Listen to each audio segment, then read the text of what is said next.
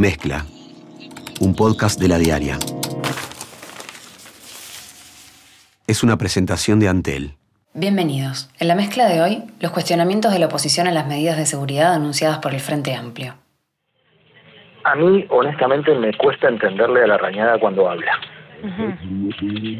Yo respeto mucho la posición. La rañada debe ser la rañada, a no ser que sea Sartori, este, que fue el que le terminó ganando. Yo creo que eh, la rañada tiene que discutir con más nivel. Que se pongan de acuerdo. Que se pongan de acuerdo. Porque en campaña electoral no vale cualquier cosa. Las 12 medidas en seguridad y convivencia presentadas la semana pasada por el candidato del Frente Amplio, Daniel Martínez, fueron criticadas por varios referentes de los partidos de la oposición en los últimos días. En una recorrida por el departamento de Colonia, el candidato del Partido Nacional, Luis Lacalle Pou, dijo que le sorprendieron las ideas porque parecían más las de un candidato opositor que las de un oficialista. Porque entre otras cosas, habla de lo que insiste el Partido Nacional hace mucho tiempo, que fortalecer las comisarías, que fortalecer las seccionales, de donde el ministerio ha borrado la acción y en las regionales ha despersonalizado la relación con los agentes policiales. Bienvenida la idea, pero ¿saben qué? Si no lo hicieron en 15 años, que no me vengan en campaña electoral ahora a decirme esas cosas. Que se pongan de acuerdo. Que se pongan de acuerdo.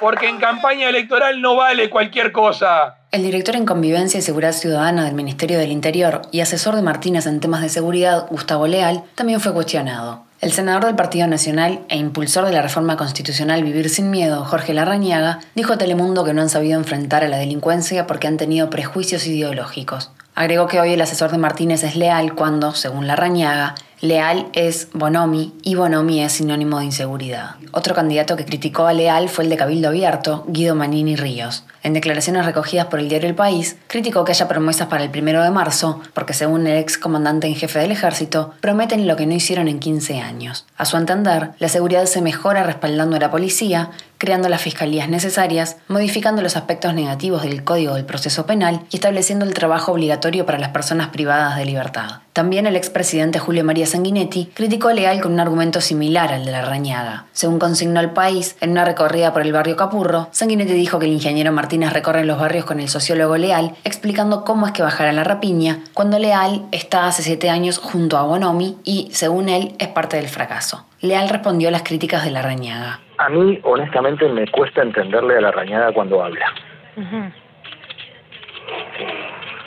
Porque él, él dice es Bonomi, y si ese es su nivel de reflexión política, luego de ser tantos años senador, acostumbrados al debate, creo que realmente este, estamos en un nivel bastante bajo. Eh, yo quiero ser súper claro en referencia a eso. Eh, así como en el fútbol y en el relato del fútbol, Kesman es Kesman, en seguridad leal es leal. Y supongo que la rañada debe ser la rañada, a no ser que sea Sartori, este, que fue el que le terminó ganando. Yo creo que eh, la rañada tiene que discutir con más nivel. Eh, y yo entiendo además que él tiene un problema serio dentro del Partido Nacional y dentro de la oposición, porque él quiere militarizar la seguridad porque no le tiene confianza a la policía. Y nosotros la respaldamos y estamos en la cancha donde duele. A él no lo veo en esos lugares donde duele. Y también respondió los dichos de la calle Pou. La crítica que hace la calle es que la propuesta del Frente Amplio tiene puntos de contacto con la propuesta que él hizo. Por lo tanto, yo no sé si él está criticando su propuesta también. No sé qué es lo que le preocupa. Eh, yo honestamente no, nunca había visto algo así en política, aunque sí en psiquiatría, porque a eso los médicos le llaman esquizofrenia. Sobre la propuesta, explicó que el Frente Amplio plantea reforzar las 267 comisarías que ya existen en una nueva estrategia policial que tiene que estar anclada en el policía orientado a la solución de problemas. Que esto quiere decir un equipo de policías comunitarios que recorren y patrullan en áreas específicas de la ciudad, que se denominan cuadrantes, con el objetivo no solo de, de, disuadir o de reprimir el delito, sino también de identificar acciones que puedan ser este, transversales al Estado y eh, tener un vínculo con los vecinos y con los comerciantes y con la comunidad para poder conocer a fondo la problemática y para poder obtener información eh, fidedigna y sensible que permita operaciones policiales.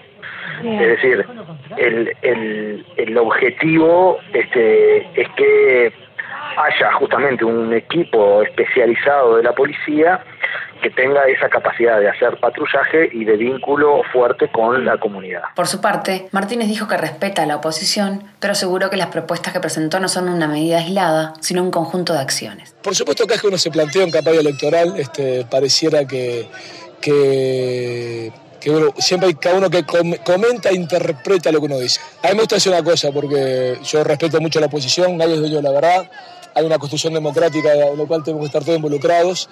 Yo también recuerdo que cada cosa que hemos hecho, eh, algunas se las fuimos, como fue el Fondo Capital, que hoy permite tener San Martín, instrucción, bueno, instrucciones del Ministerio eh, Beloni, Civil y, más de 40, creo que vamos a este momento 53 sobre la Intendencia en Montevideo.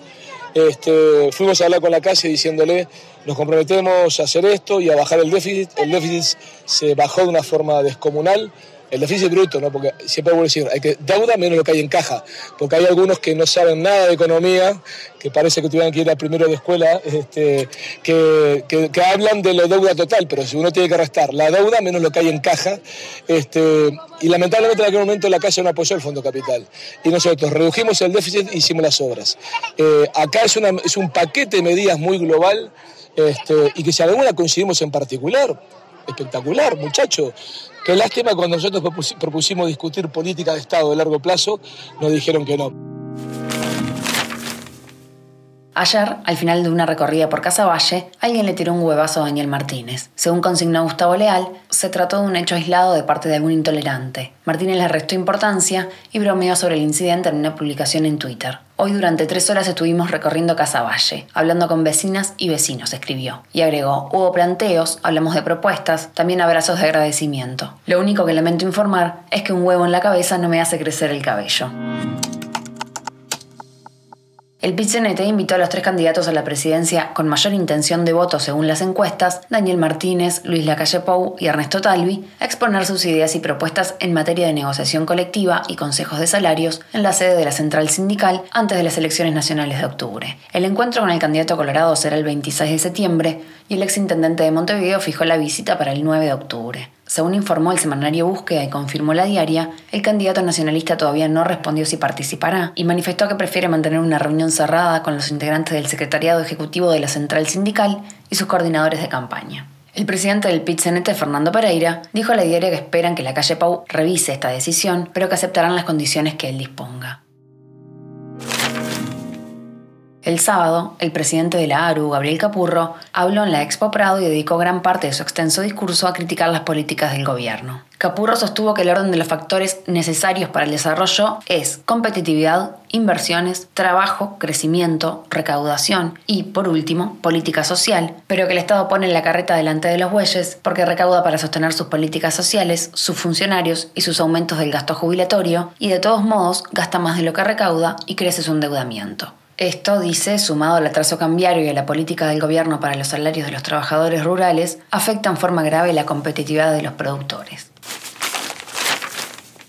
Una encuesta realizada por Cifra entre el 4 y el 11 de septiembre muestra que hubo un aumento en la intención de voto de la reforma Vivir sin Miedo, propuesta por Jorge Larrañaga. En la medición anterior de cifra, un 45% decía que votaría la reforma. Ahora un 56% respondió afirmativamente, mientras un 28% no la respaldará y el 16% no sabe o no contesta. Al repasar los resultados de la encuesta, la socia directora de Cifra, Mariana Pomías, señaló que los votantes del Frente Amplio son los que están menos dispuestos a votar por la reforma y los que más, los de Cabildo Abierto. 31% de quienes dicen que votarán por el Frente Amplio respaldarán la reforma, 65% es en el caso del Partido Colorado, 77% en el del Partido Nacional y 82% en el de Cabildo Abierto. Hasta aquí la mezcla del 16 de septiembre. Conducción, Débora Quirin. Edición, Andrés Nudelman. Producción, María Natalia Rodríguez. Mezcla, un podcast de la diaria. Sumate a nuestra comunidad.